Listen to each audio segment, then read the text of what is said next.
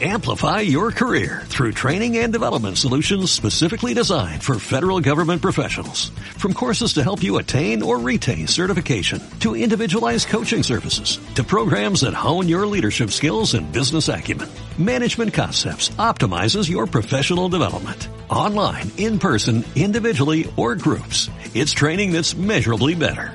Learn more at managementconcepts.com. That's managementconcepts.com.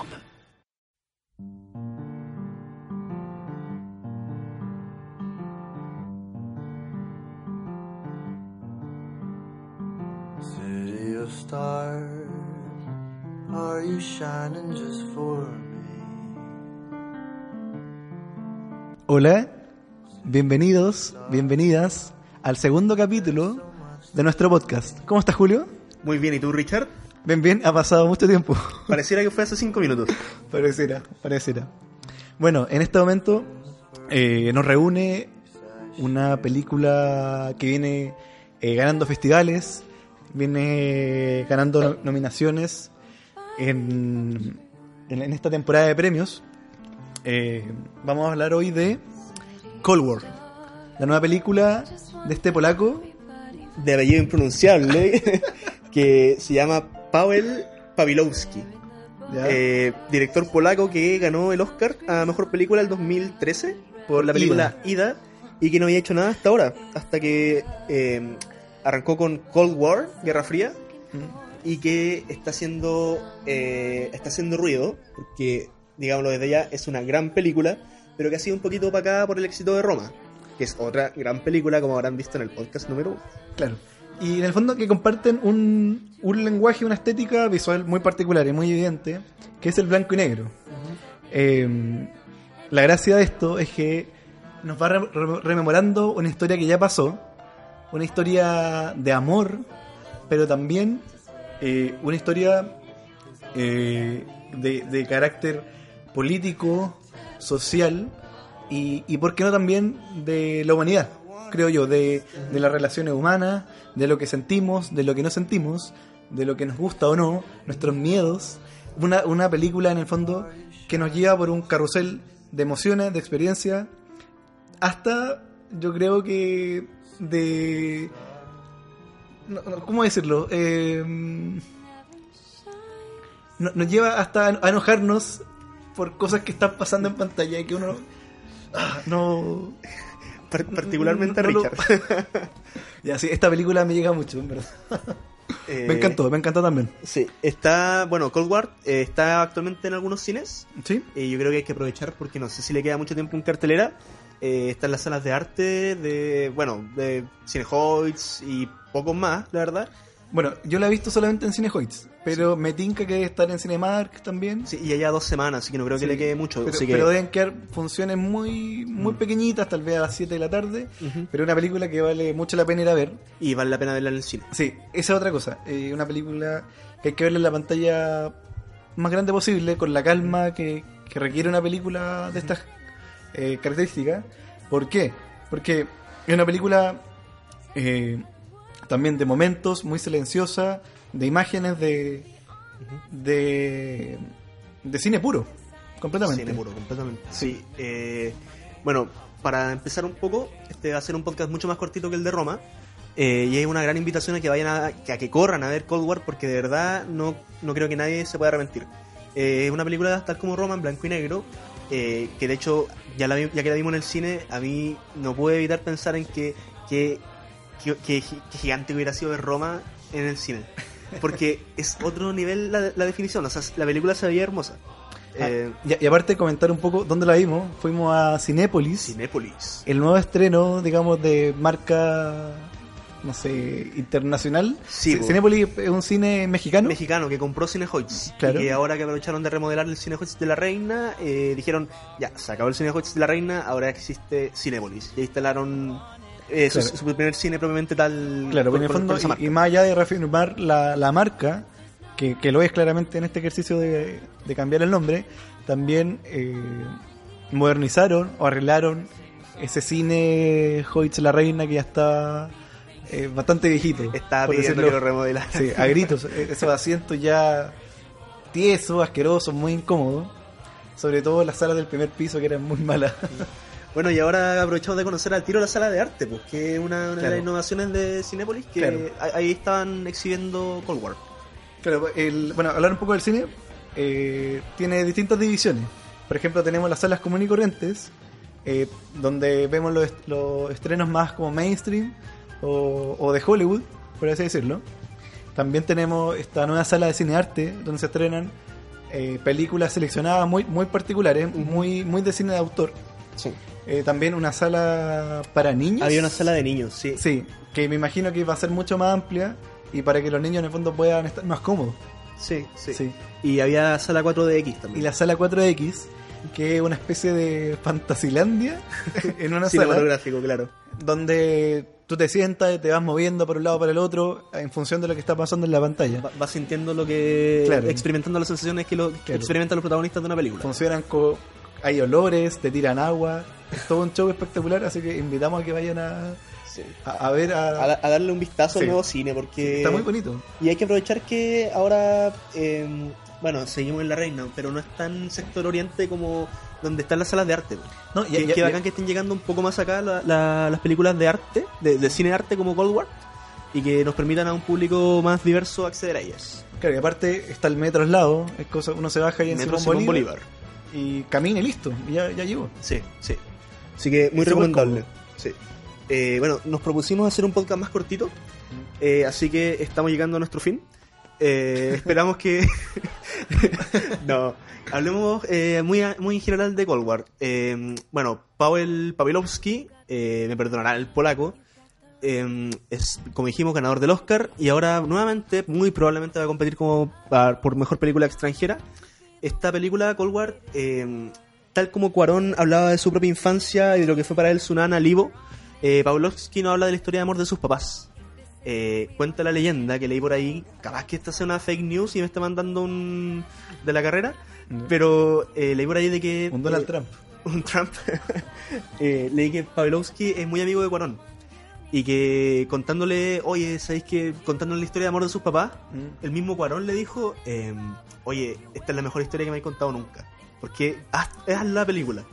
Y al parecer ese fue, bueno, según dicen, el impulso que necesitaba Powell para, para llevarla al cine. Oye, Eh, pero Cuarón es un seco en el fondo. o sea, identifica las historias como nadie. O sea, crack, total, porque Sí. esta película en una hora 28, una hora 20, ¿No era 20? te muestra dos décadas de la vida de una pareja, una pareja trágica. Eh, ¿Cómo corresponde en el fondo? Una, un amor imposible. un amor, impos- un amor maldito, que, que, no, que, no, que no- no tiene forma de terminar bien, que no tiene forma de- de- de lograrse como fácilmente. Eh, en el contexto de la Guerra Fría desde el lado de vista soviético, en la Polonia estalinista, eh, con por supuesto las características que conocemos del totalitarismo de Stalin, un Estado fuerte, un partido único, eh, un partido opresor quizás, que y, y- y desde la perspectiva del individuo que eh, que ve cómo se cuartan las libertades en función de lo que exige el partido. Claro, y, y- y Y- que detrás del este- muro ve, ve- ve que hay libertad. pues, Claro. Que, que- que está, está eso que le niegan tanto. Claro. Y en ese sentido se hace evidente entonces que no solamente será un tema personal lo que a nuestra pareja eh, de amantes lo lleva a separarse, sino que también tiene un contexto político bastante fuerte. Y, y se puede ver como, como una crítica al... Sí, Ah, sí, en varias partes leí que era sí. una película muy anticomunista. Sí, Es Sí. que yo, yo, yo estoy mira, de acuerdo que- con eso. Sí, sé que yo no tanto, o sea, sí. No, es que en el, es que en el fondo el enemigo de, de ellos dos, en, un, en un momento dado, es fi- finalmente Stalin y el comunismo. Yo creo que el enemigo de él. Pero, Ah, pero, no, ¿podemos pero, pero, pero a lo que de que esta persona es parte de, de una pareja, ¿no? Si él no Sí, puede, en el sí, fondo, sí, to- sí. todo Es se... que claro, claro.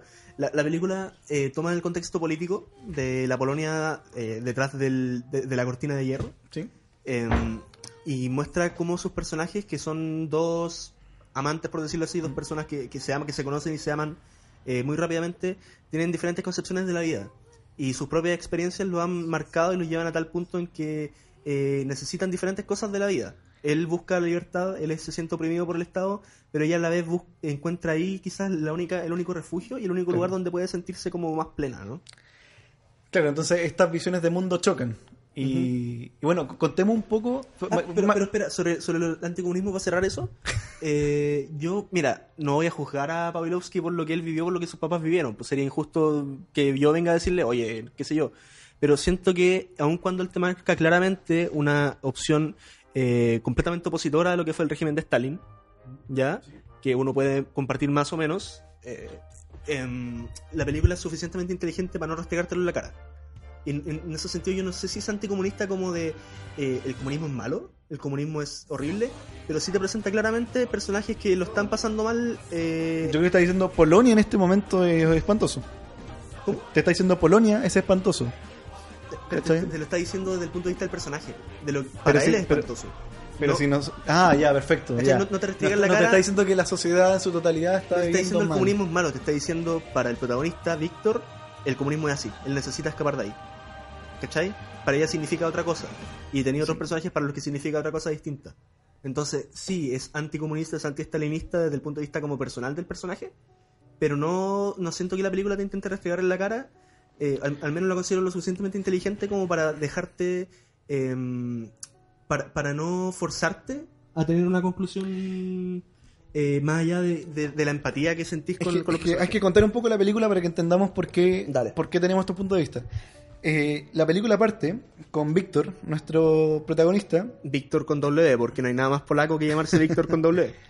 eh, haciendo un casting por toda Polonia, buscando talentos que están ocultos eh, en, en esta, en, la, en la baja Polonia, digámoslo. La Polonia Eh, rural, claro. el, el pueblo. Eh, gente que pueda cantar, bailar. Está haciendo una especie de rojo. El rojo polaco. ¿Ya? En el fondo, Víctor es el tío conductor. El tío conductor, claro. Eh, y en este contexto va, va recorriendo eh, Polonia y conoce a una, a una chica. A una Zula. chica. Sí, eh, Zula. Zula con Z. Una mujer con una historia muy particular, pero que a él le cautiva a todo nivel.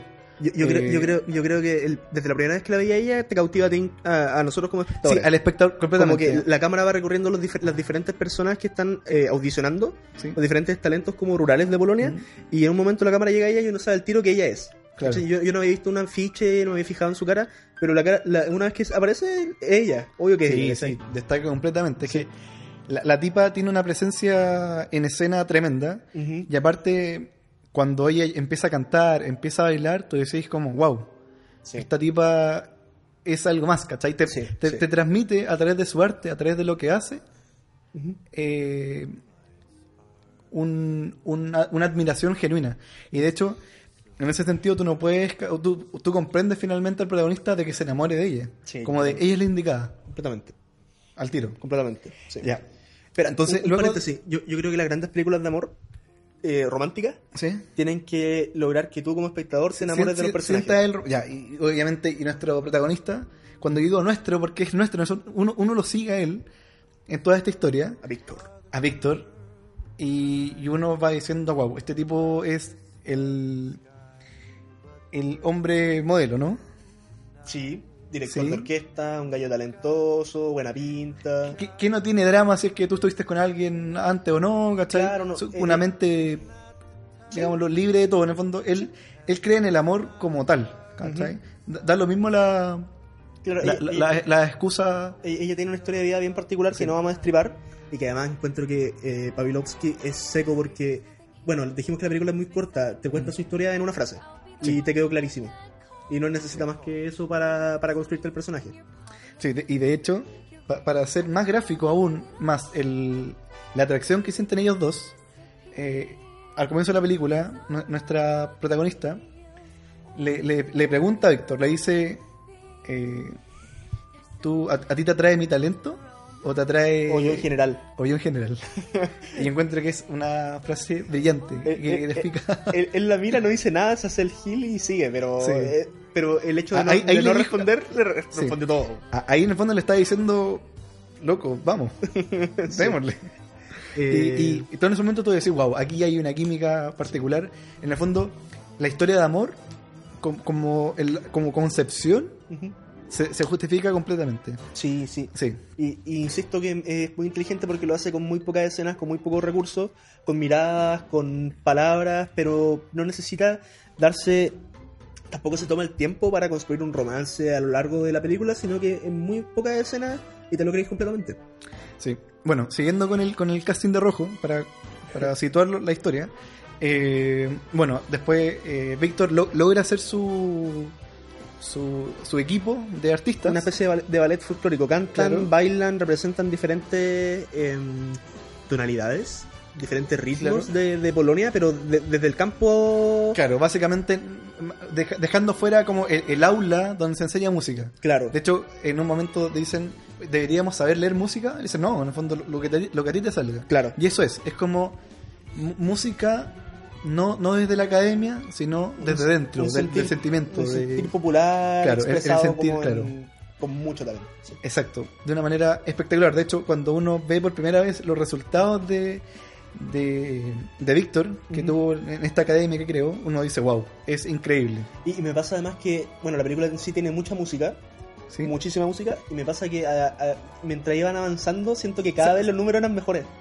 No sé si te pasó, que a medida ¿Ya? que pasan los años, cada vez que los ves, que los ves actuar, encontráis que... el- Claro, hay, hay, hay un dominio escénico aún mayor. Sí, sí. Sí, y otra cosa que la música aquí está súper bien hecha porque eh, los números no están puestos al azar. Cada vez que aparece un, un número, una nueva actuación, eh, la, la letra, el contenido de la canción te está hablando de lo que le está, de lo que le está pasando a cada personaje. Ujú. Y encuentro que eso es brillante porque se siente muy natural. ¿Te, te acordáis? o sea, más, más que te acordáis, hay momentos en que eh, el baile lo veis, desde- eh, ves a Azula bailar ¿Mm? y te das cuenta que en un momento a otro cambia su expresión porque uno sabe lo que vio en el, en el público. Sí. Y representa también, incluso su forma de bailar cambia cuando diferentes. Cuando pasan cosas en el público, eh, aparece él, desaparece él, cambia completamente su expresión, su forma de bailar y al final lo que te está diciendo como personaje. Claro, y también las escenas de baile, que igual tiene unas cuantas, donde cada una va representando también eh, un, un- un lenguaje corporal en función de lo que está sintiendo el personaje. En el fondo, cada, cada acto, cada canción, cada, mm, cada estado de ánimo está representado de una manera metalingüística. ¿Concuerdo? Sí, sí, sí. concuerdo. Ya, y en el fondo, pero ojo, no es una película musical, para nada, no, no, no. No, eh, es, un, es un drama con mucha música.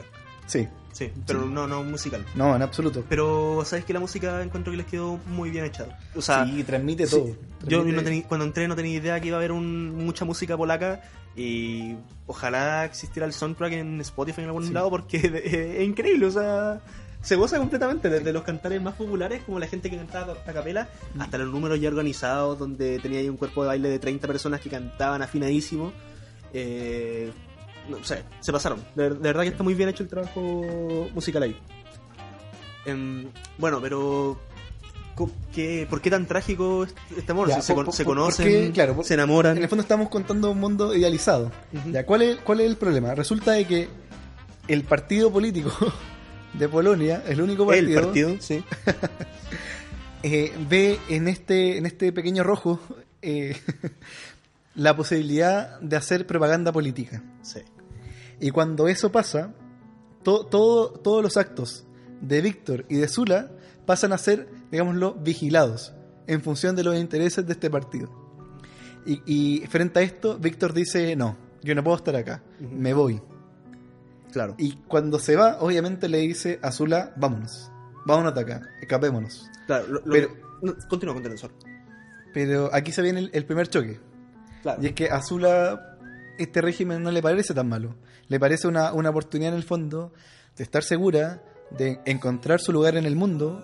Y en el fondo, más, que encontrarlo, que es, ese es su lugar en el mundo. Ser artista, cantar y, y dar- darse a conocer, dar- darse a conocer en, en, en Polonia y en el mundo. Claro, lo que pasa es que como ellos iban, iban eran cada vez más exitosos y el ballet cada Mm. vez funcionaba mejor, eh, cuando llega el partido y les propone que empiecen a cantarles canciones a Stalin, eh, homenaje al, al partido, eh, eso provoca el quiebre entre los dos personajes. pues. ahí claramente vemos su forma de ver el mundo. Él, eh, él, que era el director de orquesta, que estaba muy contento, eh, uno infiere en ese, en ese rol, eh, empieza a verse cada vez más constreñido por las reglas que él no quiere seguir, por un control súper férreo, por un, por, ¿cómo se llama? Eh, la opresión de las libertades, el hecho de que estén obligados a rendirle culto a Stalin y que más allá de hacer unas canciones o dos, eh, tienen, tienen que verdaderamente rendirle culto, incluso en los ensayos.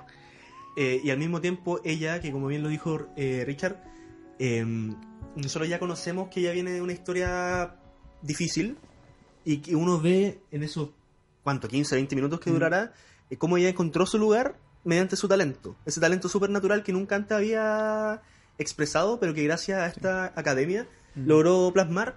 Y, y obvio que hay un choque. Él necesita libertad, ella necesita lo que ya tiene, porque antes no lo tuvo y porque por primera vez se encuentra. Claro, y, y- y bueno, igual tiene que ver un poco con la expresión de arte, eh, porque él es un músico. En el fondo entiende que la música es un medio de expresión. No, no puede estar coartado a los intereses de un par de... no sé decirlo. No, de, de- los líderes políticos. de los líderes, o sea, claro. Sí. Y, y esa libertad como artista la pierde completamente cuando el, el comunismo ahí, el estalinismo, se mete en, en su. no solamente en su visión de mundo, sino en su creación como artista. al, al mismo tiempo, eh, mientras te construyen estos dos personajes y te muestran como la forma en que lo impacta este eh, el hecho de que el partido llegara al, al, al- al ballet, a la orquesta, eh, te construyen a un tercer personaje, que igual es recurrente en la película, que era el gerente administrativo de la orquesta y que eh, termina siendo, termina volviéndose afín al partido, termina siendo una especie de operario, un burocrático más que forma parte del, del Partido Comunista y que era un gallo, digamos, gris, sin mayores luces, pero era el que ponía la plata en un comienzo Y, Y es, que- es que finalmente tiene el poder de todo. y que va ganando poder porque simplemente porque es leal al régimen. Claro, en el fondo la, la lealtad aquí se paga de, de manera correcta y en el fondo esa lealtad y ese poder que adquiere, eh, no va a dudarlo ahí en ocuparlo en contra de, de esta pareja. O- más, que, más que de la pareja contra con- eh, su propia lealtad eh, es como el, el opuesto completo de, de la deslealtad de- visto desde el punto de vista del partido Mm. que siente Víctor hacia el propio Stalin, hacia el propio régimen.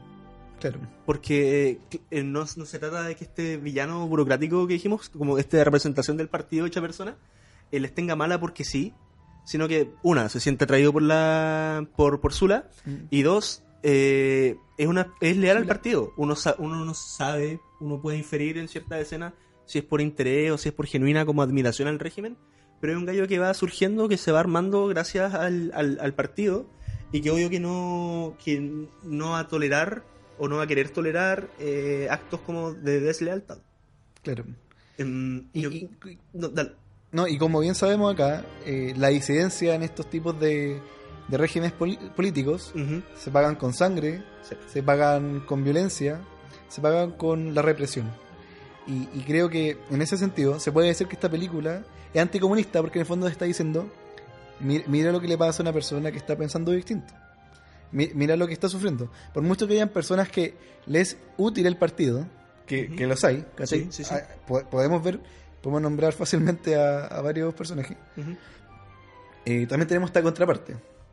Que, claro, es anticomunista en el sentido de que lo que ellos vivieron fue em, vivir bajo el Estado comunista de Stalin, ¿Mm? o stalinismo, lo que queráis.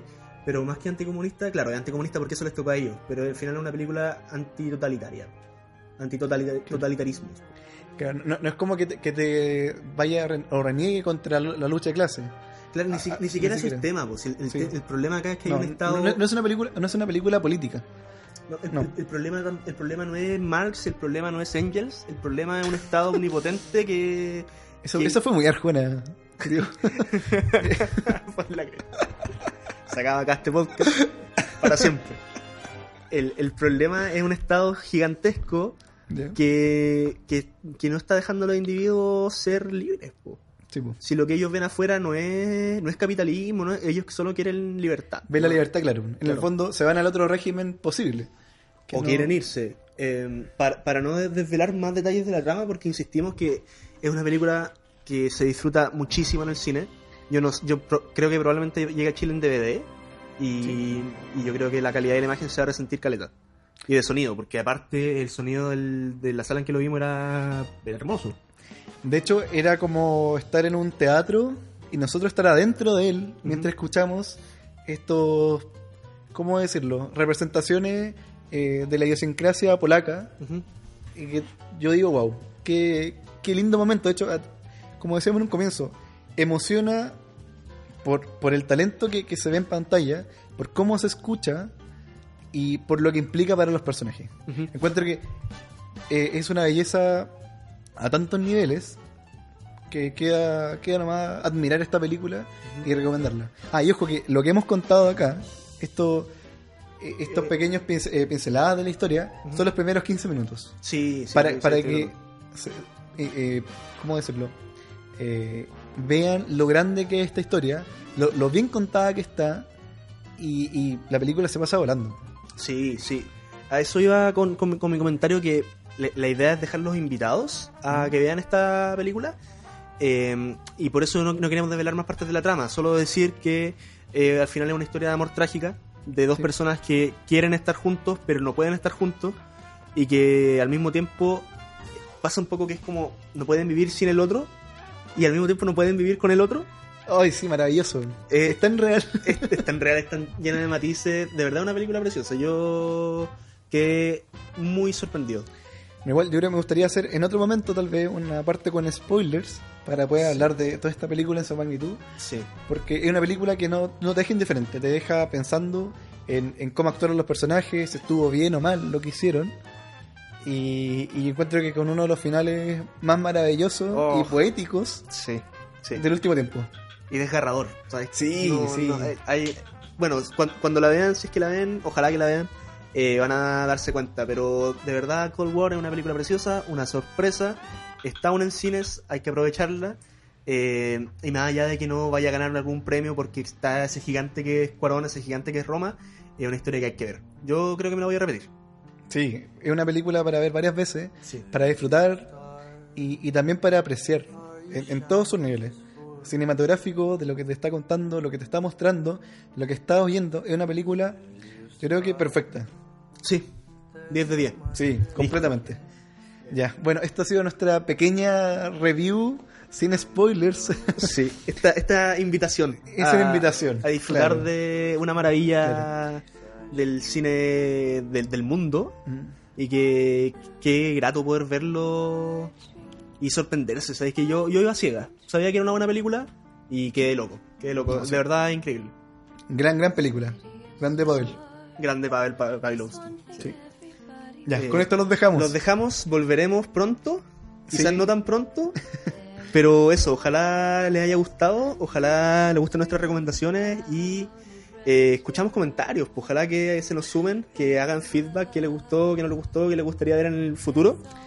Y nos estamos viendo en la próxima. Chao.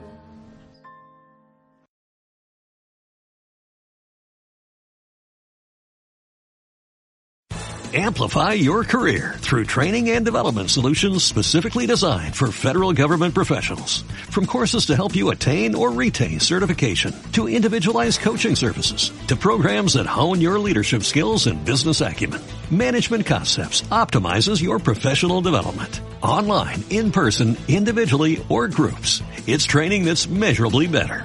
Learn more at managementconcepts.com. That's managementconcepts.com.